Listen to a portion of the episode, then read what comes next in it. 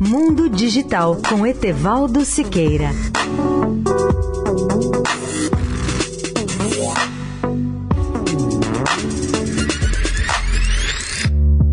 Olá, amigos da Eldorado. Nosso tema hoje é o desafio representado pelo lixo espacial, um problema que se torna cada dia mais sério para toda a humanidade.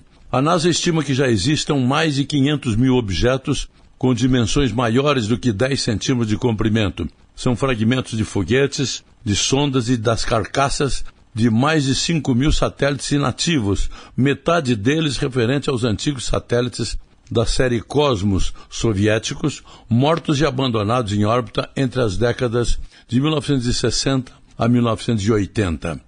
Se considerarmos apenas os restos flutuantes menores, que estão entre 1 e 10 centímetros, o lixo espacial alcançaria dezenas de milhões de objetos em órbitas. Qualquer um deles, entretanto, pode atingir satélites, sondas espaciais ou foguetes. E é bom lembrar que esses restos ou detritos giram em torno da Terra a velocidade de 28.800 km por hora ou 8 km por segundo, velocidade muito superior à de uma bala de canhão.